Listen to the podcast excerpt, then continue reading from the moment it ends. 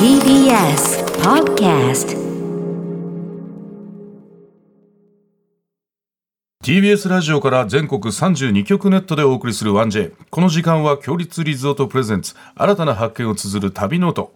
月替わりで全国のさまざまな地域をフォーカスしその歴史や観光スポット絶品グルメなどその地ならではの魅力をご紹介します本格的な秋が到来した今月は、日本有数の紅葉が彩る京都と、食欲の秋も満足、食い倒れの街大阪を特集します。そんなこの地には、強立リゾートのお宿、京都嵐山温泉家電商、京都梅小路家電商、道民院のお宿は、御宿のの、京都七条をはじめ、八棟がございます。そして今日の旅の案内人旅シェルジュをご紹介します元 AKB48 の横山由依さんですでも横山さんといえばは京都のご出身ですけれどもね、あの京都の言葉がねすごい素敵なんですよそうなんですよね。本当に今日楽しみでございますゆいはんゆいはんに会える新次藩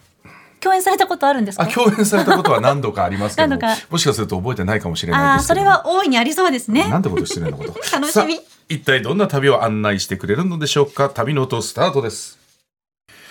今日の旅の案内人旅シェルジュをご紹介します京都府出身タレントで女優の横山由依さんですおはようございますおはようございまおす。よはよろうござしくいますお願いしよろしまくお願いしす。横山さん覚えてますかね斉藤真二さんと共演されたこと。はい、もちろんです。AKB の時代に、はいはいあのご一緒させていただいたことありますよね。あります何度もありますはい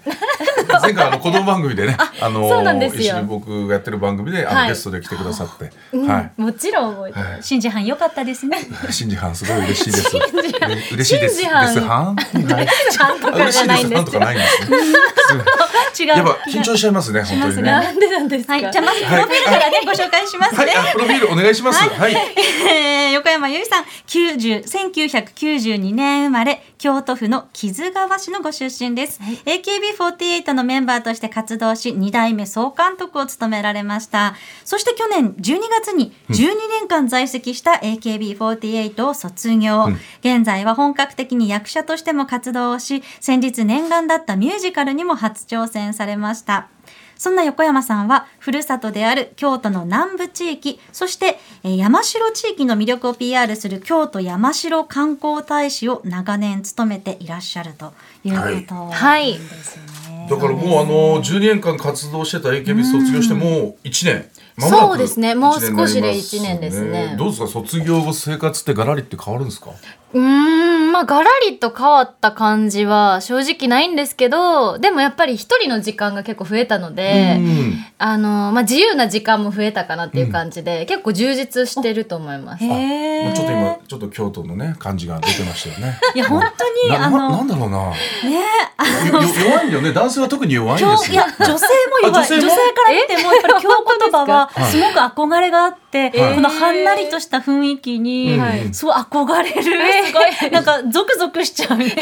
クゾクゾク女でもしちゃいますゾクゾ女クしでもなんかちょっと冷房がついてる寒くないですか大丈夫ですそんなことないですけど、そんなことないです本か当にね、あの京都から AKB 時代通われてた時期あったんですそようね。ですね最初レッスン生の3か月ぐらいは、うんその深夜バスに乗ってえあの、はい、通っ深て夜まバしスでたはいそうなんだ。そうなんですよ、 ね頑吉張って本の若手の芸人と一緒ですよ、本当に深夜バスを乗り回して、新幹線乗らせてもらえるみたいな。いたぐらいだからやっぱりね地元愛もすごい強くて、んそうですね観光大使もねされてるということで、そうだよね京都の番組もされたテレビの番組長くされてましたよね。 8年ぐらいですかね京都をこう巡る番組を月1回やらせていただいてて、そこであのいろんな場所にあの行ったりとかうんしてましたね、職人さんにお会いしたりとかあ、そうなんでだ。生まれ育った町でそうやってお仕事するともともと自分が知ってたところはもちろんですけど、はいやっぱり子供時代だとねわからない部分もあるから、そうですねより深くいろいろ知れますよね。そうですねやっぱりあの京都のこう歴史を守りながらなんか新しいものを生み出していくっていう街がすごく好きなので、うんよりなんかその思いを込めてものづくりされてる職人さんとかにお会いすると、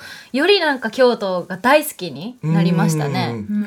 んでもどうなんですか、これ、アイドル卒業して、はいこの、何やってる時が一番楽しかったりするんですか、今。 えー、でも毎日めちゃくちゃ楽しいです。ほ本当ですか。はいこのラジオも楽しんでもらえるといいな。楽しい楽しいですよあ本当ですか楽しみにしてましたしああの車で行きの車でもあの、はいマネージャーさん送ってもらってるんですけど、はいはいあの聞いてきましたんであ、そうなんですかちょっと。なえちょっと心配になりますじゃあ逆になんか聞いてこれて、なんかこういうところ直してたらもっといいラジオになりますよみたいなのなんかありますいやあのしんじはんがあのしんじ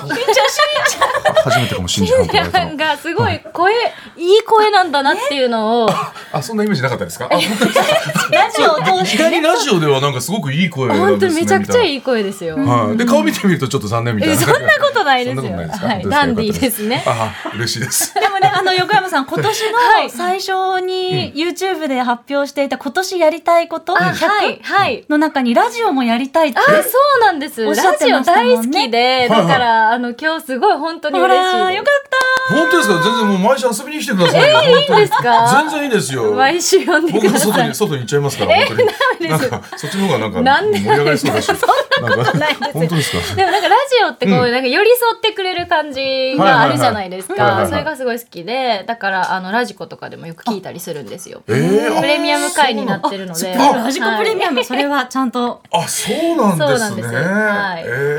えあと私、横山さんの好きなところは着物の姿がすごく好きで。えー、嬉しいです。やっぱり京都のロケとかでね着物を着られることがすごく多くて、い今日はあのね黒を基調としたワンピース、この洋服もすごい素敵なんですよ、本当にね。アイドルの頃もすごい好きだけど、はいそう着物がねやっぱりすえごい、ー、嬉しいです私も着物とかあの浴衣とかそういう和装すごい好きなのでねなんかお仕事でもね着る機会すごいたくさんいただけてすごい幸 せです。いやなんかそういうねお着物を着てきて、このラジオにあの出演するのも全然いいですしね ちょっとあのリスナーの方は見えないんですけども、まあ、実況してい僕が見ただたいいだてけなんですけど、ねはい、僕が実況してうまく実況できるから心配ですけど じゃあそれではね、京都の魅力をそんな横山さんにご紹介していただきましょうか。はいまずは食欲の秋ということで、はい一押しのグルメが届いているんですが、こちら横山さん教えていただいてもいいですか。はい、えーこちらは京都の老舗のパン屋さんの静屋のカルネなんですけれども、はいあのなんていうんですかねあのパンの中に、えっとうんハムとうーんはいスライスオニオンが挟まってるんですけど、はいあの京都駅とかにもあの店舗がある静屋さんなんですけど、はい私はもう京都行ったら大体これを買って帰って新幹線で食べたりとか、はいはい、するぐらい好きなパンです。えこのパンをこれカルネっていうのカルネって言うんですよ。なんかあの元々はドイツで出会ったサンドイッチを元にしてうん考えられたものだっていうふうにホームページには載っていたんですけれどあそも、うなんだすごい美味しいですよ。あ本当ですかこれ今はい日はあのキットで手作りで作られたものだということで、はいはい本当はいいただきましょうか。じゃあいただきますすいまいただきます。せんうんうん。うん、あ固めうのパンなんですよめね。あうめそうなんです。なんかこあのシンプルじゃないですか、その中身は、はいなのにすごいあの美味しくないですか、れめちゃくちゃ美味しいバターもね、いいんですよねこのね塗ってあるのがまたバターかな、マーガリンかなマーガリンですねマーガリンですねうん、でこのオニオンスライスが入ってて、そうなんです、んそれがねシャキシャキしてシャキシャキしててね、合いますねこれ美味しい何これえっとこれはベーシックなんですけど、あのペッパーとか、あとチーズが入ってるものがあったりとはいはいはいはいかはいするんですよ、あー何種類かあるんですね。はいこれね、どうですかえでも結構硬い硬めだけどふわふわもしててね、うんパンの中がね、美味しい。うんううん。んうん食べ応えもあって、うんこのハムの塩味とマーガリンの塩味がすごいよくうん効いてて美味しい、これキットで作ってくださったんですよねあそうめめちゃくちゃ上手ですねあ、うちちょっとあのなんかシェフの方いらっしゃるんですシェフ今ねシェカフメがいラま撮っすてはいる子が作ってくれまカしメた。ラマンっていうあのシェフもやってて、すごいですねマルチな方で、うん何でもできるんですよ。ねあはのねい。ホームページ見たら、あの、はいこのカルネを作る時には、はいこのパンからはみ出さないようにうん作ってるっていうのがポイントだって書いてあったんですよ。はいでだからちょっとねあの今日作ってくれてる康介くんに、はいお店はこういう風に作ってるらしいんでこれを再現してくださいってちょっとリクエスト して、はい。すごいでもちょっとあれだな、ちょっとだけはみ出てる から、この辺修食べ正してくたれる時とに。はみ出ちゃったんじゃないですかああ、はみ出ちゃったんじゃないですか。あはい、はみ出ました。僕のせいです。最初出てなかったんですけど、ちょっと押し込んだら出ちゃいました。ああもうゆうはんごめんなはい。ごめんなさいごめっんてななごめんなはい。ごめんなはい。つってね美味しいこれ後で全部ねしっかりこんなにふざけてるんです か普段からちょっとごめんふざけてるふざけてるって言い方。ごめん いつもこんな感じいつもこんな感じなの本当にいいですねません楽しそうあの元カリアちゃんがいつもブレーキかけてくるの。今日今日はタイちゃんがねやってくそうなんでれてすちょっと申し訳ない気持ちいっぱいだコよント。ロールできないそうそうそうそう。うん、最近ある先輩にも扱いにくいよお前って言われたことがあって ねあ困ったよ本当にねすいませんね、はい、さあ横山さんのこの地元、お木津川市これこっはちいどんな場所なんですか、え木津川市は、はいえっとまあ、京都の中でも結構南の方にある、うんあの場所なんですけども、えっと最南端っていうんですか最南端はいはいはい京都の市としては最南端で、はいあのー奈良県奈良市ともう隣り合ってて、はいはいはい結構本当県境があるような、あのところなんですよ奈良と京都の。えーはい、そのとこで育ちましたね。じゃあ内陸っていう感じなんですね。山とかも近くにあったりとかって感じ。そうですねや山とかは近くにあったり。山ははいそうですねあったりしましたね、山があってなんかタケノコを取りに行ったりとかそう竹林みたいなのがちょっとあったりとかして、はいはいはいでそこになんかすごい長いあのーなんていうんですか滑り台があったりとか、えーそういうような公園があって、うんうんはいそういうので七夕の時に竹取りに行ったいいりねそれいいなみ。たいなのやってましたね。いいな一緒に取りに行きたかったな いやいやめっちゃ遡らないと いけない。そっかそっかそっかそっかいろいろできたすいませんねなんか他にもなんか思い出ありますかそうですね、私が育ったところの近くに石の唐戸古墳っていうなんか昔からある古墳があったりとか、はいはいあとはなんかそのまあ歴史とかなんか自然とかが結構多いので、まあ姉がいるんですけど、うん姉となんかサイクリングしたりとかよくしてましたね。へー素敵いいな。あとなんか学研都市っていうところでなんかちょっとなんて言うんですかね未来未来っていうか最先端の研究をしてるような場所もあったりとかして、うん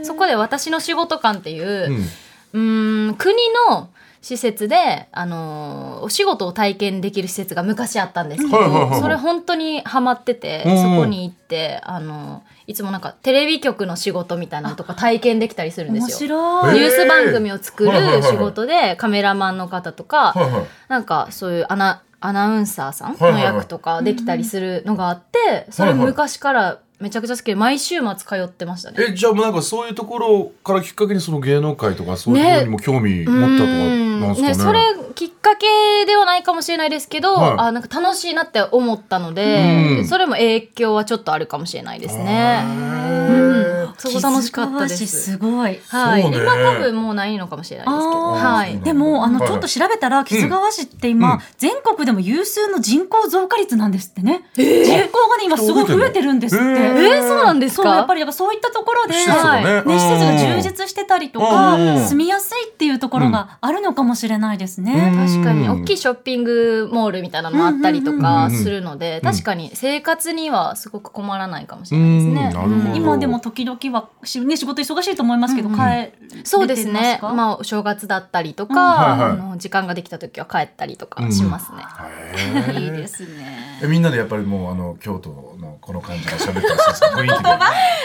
私してた父がか何なしてた班とかはないんですけどあそうな、父は私静岡出身で、あはいはい母が滋賀なので、はいは私が生まれた時になんか京都に引っ越したみたいなんでい。す仕よ。事の関係とかも。いやじゃないみたいなので、ーだからあまあそうそなんだのなんていうんですか本当に京都で生まれたっていうのは、なんか家族の中で私しか実はいないんですよね。ああな家るほ庭どの。中でそんなに京言葉が出てたっていうよりは、そうですねだから学校とかね学校とかですかね。うんうんそうなんだねそうなんですへー父とかは結構その標準語だったりするのでそうなんだ。 そうですちょっと面白いですよねそうだよね。 なんか一人だけね、今日の感じ でん今ど今なんて言ったの言ったのなんなんわかんないんだけど って感じになったら家族で。京言葉はねあのわからないほどの言葉じゃないですし、うん確かにうんまあまあまあそうだインね。トネーションとかまあまあちょっと過剰にやっちゃっただけだから怒んないでください。違う違う違うそう怒ってないけどね怒んないよ。怒ってないです よねうんうんうん怒ってないジャンジャンボール扱いするんだよ、一緒にやってる時。うんごめんなさいね、本当にね。すみませんね。さあ、えーはい京都ね見どころいっぱいありますけれども、うんはい横山さんが私たちのことをアテンドしてくれるなら、うんはいでここは絶対連れて行きたいっていうのがもしあれば教えていただきたいなと思うんですけど、はいどうですか、えっ、と平安神宮おおね有名ですよね、はいもう、平安神宮はなんか個人的に本当に大好きなんですけど、いすごい大きい鳥居があって、でなんかもうあの結構ガラッと開けてるんですよね、うんくぐっていくと中に入っていくとであのーなんて言うんですかねすごいパワーを感じるというか、なんか私がこの間行った時は、風がファーって吹いた感じがして、えーうん、あすごい大きなねそうなんです綺麗そうなあんのです鳥居がすごいねそうあの鳥居が印象的で、そうなんですよ。でめっちゃ大きいっ私すねここで、あのケミストリーさんのコンサートを見たことがあるんですね平安神宮で、そうそれもめちゃくちゃ良かったんですよ半端な夢の人かけらなっていう。そうですそうですそうです、そうです。上手 上手よく褒められた褒められた。誰かを傷つけていく。 カラオケみたいになっちゃったんですけどいや、もういいから、もういいから。結構な長さの突っ込まれちゃった、さすが。でさすが総もそ監の督時はいに、あの夜、うん、夕方から夜ぐらいにかけてコンサートってあるじゃないですはいはかいはだからそうライトアップもされますしあと暗くなっていってなんか月とかがすごい綺麗に見えてはいはいはい幻想的で超良かったと思ったんですよね行きたいなぁ。桜の名所としても、あ、そうね。そうえ検索世代ですかそうです、そう、本当に もう。私この業界入ったきっかけはもうケミストリーさんなんですよあ、そうなんですか。そう初めて見たコンサートが大阪城ホールのコンサートで、えそうなんでえすそれがきっかけでステージに立つ人になりたいと思ってなんですそうなんだそうなんですそうなんですええ。出たらめ。ちょっとイメージ壊しちゃうかもしれないから、そのくひらどいいね、にひどいねし。ておきましょうか。壊しちゃうの、俺の歌声。次のスパンと横山さん教えていただけます。すみません、申し訳ないです。すいませんおかしいなえっと、はい車崎神社っていう、はいはいところなんですけど、まあ、芸能の神社で有名なんですけど、うん嵐山にあるんですけどそこはなんかその玉垣って言ってあの朱色の名前が書いてある、はいあのものがいっぱい並んでるんですけど、まあ、芸能人の方とかもたくさん建ててらっしゃって私も自分で建ててるんですけど、はいはいだからなんか好きな芸能人の方の名前を探したりするのもすごい楽しいと思い ます。おちょっと待ってください。そうなんですちょっとでも気になるのは出川哲朗さんの隣にガリガリガリクソンがあるのがちょっと気になるな。ちょっとあのーも問題がいろいろある方なんでね。そうかちょっとな順番んかがし。んちゃん行ってないですかまだここ。見てないですかいや俺ね。あのー嵐山のそれこそあの家電商はいに泊まりに行ってましたね行ったんですけれども、はい行かなかったな、絶対行った方がいいですよやばいほとんどご飯ずっと食べてた美味しいものがたくさんあってそうそう行ったでのに。ほとんど宿でもう居心地が良すぎちゃってそこにずっとい たからちょっとこの情報知らなかったガリガリガリクソさんと言ってたなんて、えへへ へでもあのいわゆるあの芸能のもう神様である出川哲朗さんがいそうらっでしすゃよるから、うん、もう本当いろんな芸能人の方立ててらっしゃってだからその並びとかも、うんうん、あれは1年に1回なのかどれくらいのペースなのか分かんないですけど変はわいるのであれだからもしかしたら今はもう変わるのねあそうですじゃあうちのおたけの実家の,、はあいのもんじゃ焼き屋と一緒だテレビに出なくなったら色紙をどんどん剥がしてくるのお母さんがテレビに出だした人を中心に今松本さんが中心にあるからそうそうそうそうあの出なくなった人とかねちょっと出なくなった言い方あれですけど一発屋とかって勝手にお母さんが判断する俺がやったわけじゃないからねあそれで一年どんどんこうやって変わっていくんそうですだ何度行っても楽しめますね。そうですね、えすーごい。さあそしてもう一箇所教えていただけるということで、はい、あこれはもう定番なんですけど鴨川ですねはいはいはい川沿いね綺麗ですよね。本当に綺麗ですね、なんかあの街中にこう川が流れてるっていうのも素敵ですし、うんやっぱりあの橋がかかってたりとかする、で空とのコントラストとかもすごい綺麗だと思いますし、うんあとはなんか鴨川ってこうあの等間隔で人がこう座ってたりするっていうのがねらしいですねはい、うん有名なんですけど、うんそういう風に落ち着いてもいいですし、あとランニングしてる方とか、えーはいあのまあ、お散歩したりとかするのはいはいもはおいはいすすめです。あー。いやいいね、うん京都魅力たくさんある本か当らにいいねねずっとうんずっと泊まりたい。わ、住みかたりいます。 だって京都に行く仕事もあまりないからさあ大阪の方が多いですかね。そうですねだからあの京都にも祇園花月があるんですけれども、あはいはいやっぱり3人組だから新幹線代はやっぱ吉本も出したくないんです よねあんまり呼ばれないというか仕事で行きたいんですよ本当 にでもいや仕事じゃなくてプライベートで行った方うがんだってあだ確かに、旅行ねそうですね旅行で行くのもいいんじゃないですだか、から嵐山に泊まりに行ったので、んちょっとまた違う場所にも行ってみたいなと思いますねぜひおすすめですは行いありってがとくうごだざさいいますいやーでもねあの旅の醍醐味といったら、はいさっき私も言ったんですけども食じゃないですか、うんそうですね、うん、僕ちょっと甘いものが本当に大好きなんですけど、なんかはいスイーツでおすすめみたいなのなんかあります？ありますあ。えっと、はい下鴨神社っていう神社があるんですけど、はいはいそこの、あの、うん、近くにある、うんうんあの、鴨みたらし茶屋っていうはいお店があるんですけど、はいはいはいそこはなんかみたらし団子が発祥の地って言われてる、ええそうそうそう、なおんか店すなごんいで歴す。史そううがわね美味しそうあるところなんですよね。 4つ並んでて、ちょっと空間が空いて一つっていうのがちょっとここ特徴ですよね。あれなんでこれ繋げてないんだろう、なんかね、そろばんの目みたいに、ね、なってまそすうでけれすそうでどもす。ね。そうですこれなんでなんでしょうなんねか。ね、いくつか説があるってインターネットでは書いてあったんですうもこが、のうんみたらしのタレですか、はいはいすごい美味しいですし、うんあとはみたらし団子ももちろんなんですけど、ん他にも甘味がいろいろあってわらび餅だったりとか、はいいなろあいろあるので、はめちゃくちゃおすすめでい。すいやこのしかもあのみたらしのこの焦げてる感じがいいのよ。そうなんですよ、そういいよね。はいなんかこれあったかいまま出てくるんあでしょそうですそうですだからそう湯気が立ったまま出来たての出でてくいるいよみたらね。しすごい団子なんかすごい話があるのびっびっくりした。こんなに話はと思わなかったかのら。で ね合いますね、ねえねえ。ねえねええねえ。ありますよ ね。そしてもう一つあるそうですよ。あもう一つあるあるあるんこですね。れははい私もあのロケで行かせてもらってすごい美味しかったんですけはいはどい沙織さんっていうお店があってモンブランの専門店はいはいはないんですけどあのすごい繊細なうんこう栗のモンブランになってて中にちょっとなんかメレンゲみたいなね状の何かが入メレンゲを固めたものみたいなのが入ってるんですけどこれすっごい大きいんですこれははい結構大きいですねこれ絶対うまいやつじゃんいもやう。本当に美味しいんであのす高さもね、すごいしっかりとあって。そうなんですこのモンブランの細いね、うんうん紐状の糸。細いんですよね糸がはい細いのが特徴になってるのかな。ただここはこう整理券をもらいに行かないといけないので、はいはいなんはいか。オープン時間より前に確か何時からか整理券を配ってるので、はいはいそれをまず取りに行って、はでまた改めてなあの行くみたいなオープンしたら行くみたいな感じでなるほどなるほどはい、でもね、これ京都ってあの行みたいね丹波の栗がね本当美味しいですもんね、うんうんうんそうですねだから地元の栗を地産地消で使ってはい、るモンブランですよもそううで絶すそ対う美味しですいで絶対栗うまいよの種類も何種類かあったりとかして、はいはいでそれに合わせたお茶があの和和合茶とか、はいはうんなんか緑茶もあったかもしれないですけど、そういろいろなんか、まあ、ペアリングみたいな感じのうん なんか合わせるあのやつがあってすごいそれもおすすめですじゃあもう京都行ったらちょっと横山さんに連絡していろいろ聞こうかなここはおすすめですよみたいな、ね、連絡してってなんだろうまあ連絡先ちょっと知らないからち そょっうかそうとか難しそうですはねいすみません申し訳ございません、さああっという間にお時間となってしまいました最後にリスナーの皆さんにお知らせなどございますかはい、えー、私あのちょっと最近更新できてないですけどあの公式 YouTube をやってるのであはい、はよかったらご覧くださいあもう可愛い可愛本いね当可愛いちょっと全然あのコラボとかもあ全然本当ですはか、い、呼んでくださえいな何でコラボしてくださいますかミュージカルやったら二人でえやりたいミュージカル好きだからミュージカルはい歌歌いたいですあ、ほらほら一緒にじゃあちょっと歌でえいいんですかじゃあマネージャーさんちょっとスケジュール私だアけラジン大好きなんあらでじすゃあよあらじゃえ、ほんと見せてあげようではやりたいいでやすそれやろうかねあ、あいいですかあ、いいです、もちろん、もちろん、はい。ね、はい、はい、すみません。はい、えー今週の旅シェルジュは横山由依さんでした。ありがとうございまあしりがとうござた。いましたあ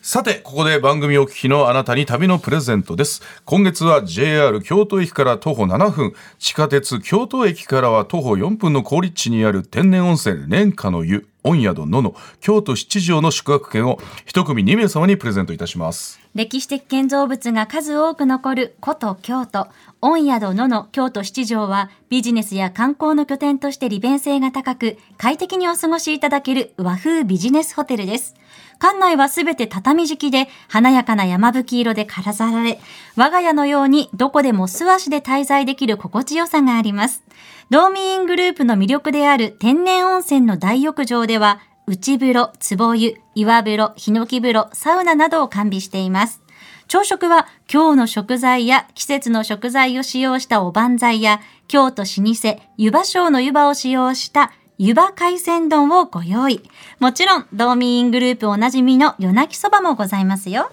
そんな御宿のの京都七条の宿泊券を一組2名様にプレゼントいたします。ご希望の方はインターネットで TBS ラジオ公式サイト内、旅ノートのページにプレゼント応募フォームがありますので、そこから必要事項をご記入の上ご応募ください。締め切りは10月31日月曜日までとなっております。なお当選者は発送をもって返させていただきます。たくさんのご応募お待ちしております。ここで強立リゾートからのお知らせです。この秋は京都の紅葉を見に行きませんか阪急嵐山駅より徒歩1分、京都を代表する観光名所、嵐山エリアの癒しの湯宿、京都嵐山温泉家電商。美しい風景で有名な渡月橋まで徒歩およそ10分、気軽に散策をお楽しみいただけます。館内は今日の風情を存分に味わえる空間で、西陣織をはじめ、伝統工芸や表情情あふれる衣装が皆さんをお迎えします。天然温泉の大浴場や5つの無料貸し切り風呂で心ゆくまで旅の疲れを癒してください。夕食は懐石料理をはじめ、揚げたての天ぷらや選べるおばんざいをお好きなだけお召し上がりいただけます。現在、1日5組限定のお得な秋旅プランを販売中です。詳しくは、強立リゾートの公式ホームページをご覧ください。このコーナーではあなたのメッセージもお待ちしております旅の思い出や強立リゾートにご宿泊された方の感想 1j.1j.jp までお送りくださいその際件名には必ず旅ノートとお書きくださいいやー、横山さん可愛かった。軽かったですね最後の最後でね、はいあの、ちょっとね、ミュージカルっていう共通点のお話もできて。ああそうですねもうアラジン僕も大好きなの でそれを YouTube のねコラボで一緒に歌えると思ったらもう楽しみでリしかッなプいサービスもね、していただいてよかったですね、本当に。リうップサービサーーん、ビいスでやー本音を喋ってくれてた感本じ当にそんなところまで素敵でしたね。はい素晴らしかったですありがとうございました来週もどうぞお楽しみに